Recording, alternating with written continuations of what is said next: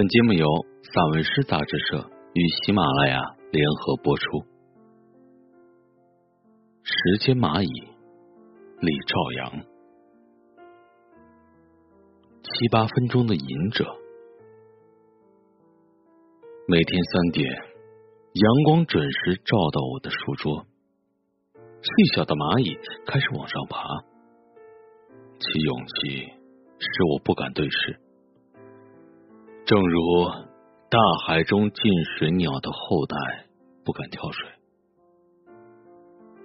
我把窗外的楼房推远，把不真实的扔进纸篓，好像一粒眼中的金沙，掉进不真实的黑洞。我不能渴求什么，也没办法在阳光的树叶上飞升，一切不过是。突然费力气罢了。如果淘气的精灵离原子世界而去，那淘气的非人的存在就无法把握。如果大声对空白的真空喊话，传回的不会只是虚妄的耳鸣，而真正的隐者，把令人畏惧的石头用令人畏惧的诗表达出来。令其抬升。几个地震年代的颤动，当南极到北极，冰冷的尸体变成白雪，有侧有干，而太阳不过在其中移动了七八分钟。关于西风的乡间想象。秋天，让西风刷刷马车上的叶子，将大地的金光踩成黑色的发丝。那飘着的是绿色已死的，它有吮吸不尽的绿色乳汁。水中浮木，给予的必将收回，收回时也将给予。当空气托运远去的大雁，不情愿的飞时，还会不动吗？当我飞过，像一只大雁，飞时还会不动吗？我们的心灵不曾，我们的心灵不曾如此接近那些羽毛素朴的鸟，这些翅膀的滑翔机。嘴与舌的自由演奏着，他们的叫声随着风而转向，不知疲倦的泡沫挂在水库平静的窗口。这无疑是新奇的。当这些鸟自天边出现，孩子们尚且矮小，他们的呼唤中，一颗颗白桦。将影子投在斑驳的水坝上，而今是什么饱满的热情将他们留在此地？难道他们不怕石头肩膀的猎手吗？又或许，仅仅是某种异乎寻常的征象？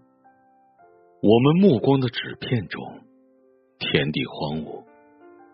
白桦林拗不过伐木工人的电锯，而背对我们的童年低矮的灌木丛，玩具一般，仍闪着奇妙的光线，衬托在厨房废墟的一隅。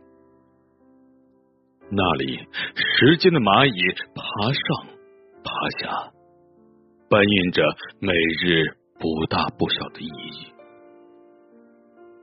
只有这些鸟笨拙的翅膀歪斜着，或许我知道它们为何如此盘旋。对于他们，我不过是从过去赶往未来的过客，却同样面对某个庄严时刻。那系着镶边围裙的对岸的山上投射出的沉静的生活，我也经历。而沉默。不过是不愿说出。模样事实，树林的残影间，那素朴收起，像收起某段回忆。那系着镶边围裙的对岸的山上，投射出的沉静的生活，我也经历而沉默，不过是不愿说出。某样事实，树林的残影间，那素朴收起，像收起某段回忆。夕阳下的水面，同镜中。一样美好。或许唯有沉默的手指，才透明于其所指。这些鸟，它们明白吗？我怎么来，也将怎么去。而生活，我的生活，继续着它的禅让，正对某把绿色的椅子。天已放晴，雨伞。天已放晴，雨伞将空气收进石头。清晨的瓦片上几滴旧事，清亮，比鸭屎更绿。尘世的阴影中，木锥震响。蜗牛爬过一层层卷心菜的迷宫。一片镜中的风景，那无法捞取的目光，总有一个你无法按时启动，总有一个你会爱上耳中的蜗牛，并用眼睛将世界推动。空旷的街道上，废轮胎融化，另一个太阳，一场葬礼。被黑袍的蚂蚁回收，或许某个海滨遗落了夜晚正方形的阴影。渔民的儿子在凌晨撒网，扯出你目光的丝绳，在摇晃的小船上笑着分生鱼肉，而海浪在不时更新着晦涩。陈旧的潮间带，白话。April is the cruelest month。是谁在书写着这个并不出挑的一年？三月未化的田地，唯有麻雀轻盈跳房子，捡拾我们盐的小石子。风轻轻拭着青灰的白桦林，播撒着干瘦的草籽，如老蚌的咳嗽。两棵树之间已将彼此遗忘，两棵树之间找不到一把青色的椅子。我倚着铁青的夜的门框。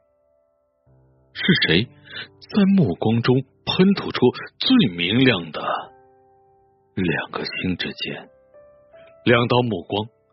词语尚且存在，空白之水尚且存在，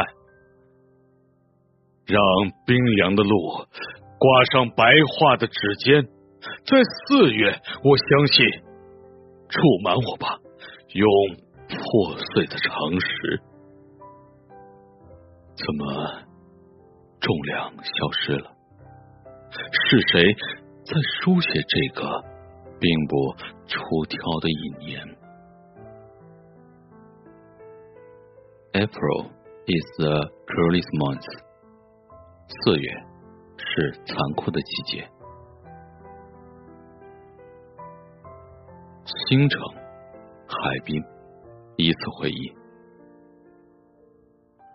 以优雅的腹式呼吸，扁平海泼闪在眼前，白色的浪花翻卷着桃红的海岸线。随后是突然的一跳，拖着长长的尾巴，狐狸追赶往日的兔子。散去的游客肩挎泳圈，搀扶彼此的疲累姿态。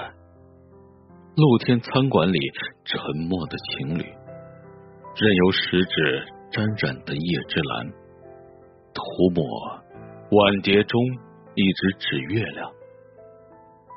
渔民们完好锁链，等待煮老的海鲜。这一切是否重要？你移动脚步，一只冰冷的深海墨斗鱼划过。山上风吹，这个世界更邪。你目光的走道中，这夏季在萦绕。无边海浪的波状长发，是否使实习更像度假？散步，聊天。顺便寻找蝉的疗养液，不再关心正常时及他那玫瑰色深浅，不再手持放大镜查看那时光的石英矿脉曾抚慰我们的掌纹。细雨敲打鼓点，牵动竹丝，我们曾记录下古老地球的。构词法。五月十日，居士出行，心灵还是比眼睛小。斯蒂文斯，下雨前把书还上，跟老大师和他的腔调道个别。蜗牛。你黏糊的触觉呢？它不会比你的智齿更像铁，请嚼一嚼面包屑。这多云的天气降下目光之雨，你或许只是经过。你惯常假装微笑，女人、孩子、黄鹂、纸烟，与你平行的广场终点。脚步的站桩，老幼病残也需要大家的关心感谢，这并不奇怪。汽车广告的谈吐浑然入眠，每过一地，皆有不同的风声，皆有目光相送。夜拂动我锦纶大衣，叮当铃音。碎石于天地间，必然嫣然。冷香飞上诗句，姜葵。在这朵花与那朵花之间，有人辨识春天的齿音。栅栏之外，有人贩卖汽车，哼唧。异香破碎，将筑成高塔，任两鸟浮游，蜜蜂嗡嗡。疲累的工人携一半条香，啃鸡骨头，喝带气的温吞水，或经过去食堂。五月必然嫣然，如校园女神，目光扫过，扫过目光。如边检站，绝火熙然，盛世明天。有老大师，有他的边界，这一切是否足以震撼？你知道当怎样继续，继续将太阳升起并降下，并呢喃道，在下一个路口该左转了。路旁的灰树，流动的是固化的枝叶，两三丑枝飘散的无花，没有鸟鸣。你的沉默，唯有风会之代言。艺术家为这线条的轮舞着迷，虚构。一位少女的裸舞，完美如出生。哦。太阳初升，白铁的光芒涂抹在渐进的混沌。渐远之后，生活之苦，初春的迟钝，退回宿舍，模拟翠绿的蛰伏，吞下温吞水，阿司匹林，大树营养液，你的永远，归乡，一切都过得太快，比如。有时松鼠摇落樱桃的花瓣，或风中松树绵密的针脚，穿插蚂蚁的铁栅栏。雨已下了三场，镜子自左上裂开，蝮蛇的小鳞片反照现在。黄昏的箭雨，紫色又滑落黑暗之寒。小溪传语天际，闲步星光，暗示那扩大的仍需住满。草莓酒和我曾知道的山外，牛羊鸦雀打着伞迎接归来的人。沉默，汽车碾过一片尘土的干旱，太快了。有时松树仍摇落，比如松树的针脚，或栅外樱桃的花瓣。黄河龙门篇，不观黄河，不知天下之深；观黄河，不观龙门，不知黄河之深。金圣叹。死者如斯，回旋的泡沫在耳边如隘口的群山，忽然壮大而无序，掩映在铁石间。黄色，如其所示，忙碌的海绵的硬度，回应那不变的鲤鱼的碎骨，随沉睡的梦想而逆光，返回去。跨过这千年的飘往之河，我言辞般窄小的桥，一问玉洁的哨所，没有一位士兵可告你以真实，没有什么是值得回忆的。此和彼并没有什么不同，低音不自远方来。哦。这就是晨光中曾穿越的。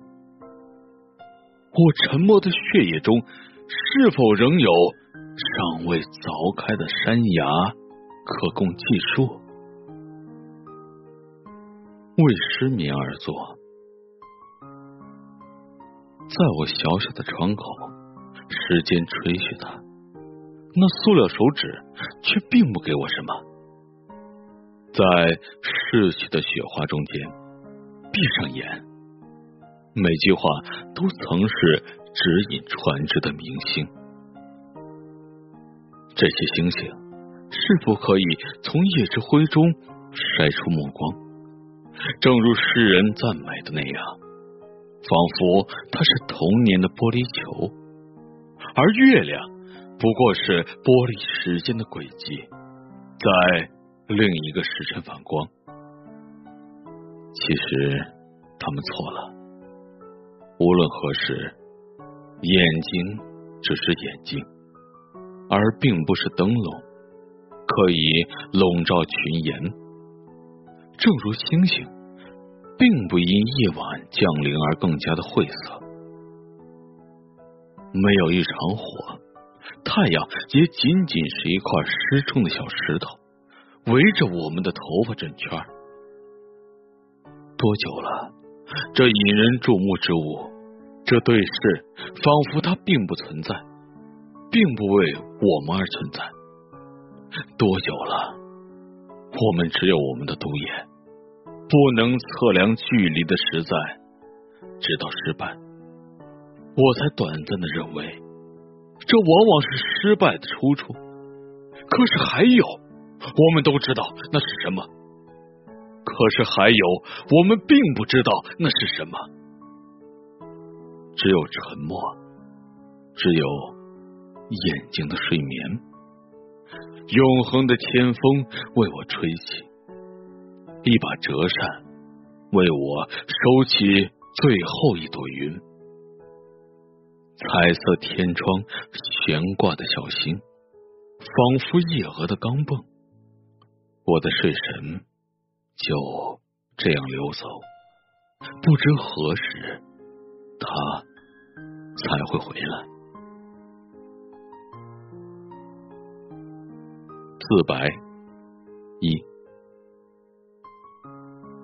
每天隔着窗帘迎接清晨，阳光已然，对于我是异样。我代表夜间的所有事物，不足以与他对视。拉开窗帘，是短暂的晕眩。我的邻居换上短裙，忙着赞美太阳，可我只感到晕眩，感到自己的眼睛正在变形，在白色房间的一隅变得跟人眼一样。头发松软的男孩吵着要小甜饼，过多的酸咖啡穿过乌鸦老人的喉咙。母亲帮父亲整理胸毛，阿猫阿狗反身相逐，吐出一个个饱嗝的喧嚣。这是五月，温室并不是海洋。虽然我的脚边仍聚拢。几颗卵石，仿佛贝壳，忠实的装饰我的脚。太阳将它们晒得过于温暖、温吞，如一座中产阶级的泳池。男孩并不乖，总是将手指探进我的鼻孔，害得我得了花粉热，起了疹子。没人理我。我独语，或许几年前海浪分开海岛的时候，我们也这样独语。那时候没有人，据说所有事物均诞生于海洋。我们的祖先曾是月亮，我的爷爷的爷爷也曾短暂的代替月亮，而我。我只是一株盆栽植物，丧失了部分超验性，将自己贡献于某个家庭，时常与太阳瞪视，却被他海浪般的刺声催眠。人们叫我月亮花，这名字的历史我已经忘记，我的祖先所具有的魔力。我只知道叫月亮，我也知道月亮并非是我，它不像我这般确实，总是同我捉迷藏。我已经老了，如果说还有什么可以剩下，我的名字或许可以告诉你。四百二。有那么多需要对抗，这让我都厌烦了。可又能怎样？一只光滑的小蛤蟆吻我的脚，似乎将我当成了同类。我们可不是同类。他看着我不动，我下定决心不动，摇摇脑袋，像磕头机一样跳走了。虽然。它比我上次遇到那只压轴的马嘴雀更光滑，我也只是多看了一眼。多么厌烦！它一定是被热跑了。挖皮再湿，需要更多的泡沫。要知道，我不是泡沫，虽然也曾后脚跟勃起泡，红红的，仿佛内外翻了个遍。实际上，这不是我反复失去的一部分。我曾吃的太多，曾几何时，我是意志的集合体。我们都手拉手，其实就是一个。自从海水倒灌，我们就开始分离，变得更加自由。而后，我的小邻居又搬离我的客厅。当我被带到树的脚跟我发现自己又小了一圈。有尖嘴啄，我呼唤我的邻居，一同对抗他们。可所有邻居都在睡觉，我们就是较多。是啊，或许我该让那尖嘴啄，这至少能说明世界还不是那个我梦中的剪影。而说我们坚硬是错误的。我们总是在变小，违反自我的规律，并不是因为我们要订立新的规矩。我们不曾变得更方，也不曾用手确认自己的棱角。正如我们都觉得自己是缩小的帝王，但其实什么也不是，倒是能硌掉真正帝王的牙齿。我知道，任何新芽都需要一个老皇帝，正如那只小蛤蟆需要离开我，才能不再愚蠢，才能成长。自白三，总得说点什么，我的气息才能更均匀。我记起一个秋天，对。就是那个秋天，孩子们嘲笑我的脚。当我摘一朵最新鲜的云当稻草人的帽子，多么好笑！我总是失俗，并不懂世俗的言语。在我看来，这些孩子也仅仅是俗世的一部分，正如我的脚是我的一部分。而云彩是天的一部分，我不能摘他们。这些孩子的嘘声差点变成海浪，吹散泡沫。我打开一只贝壳，变出唐人一个。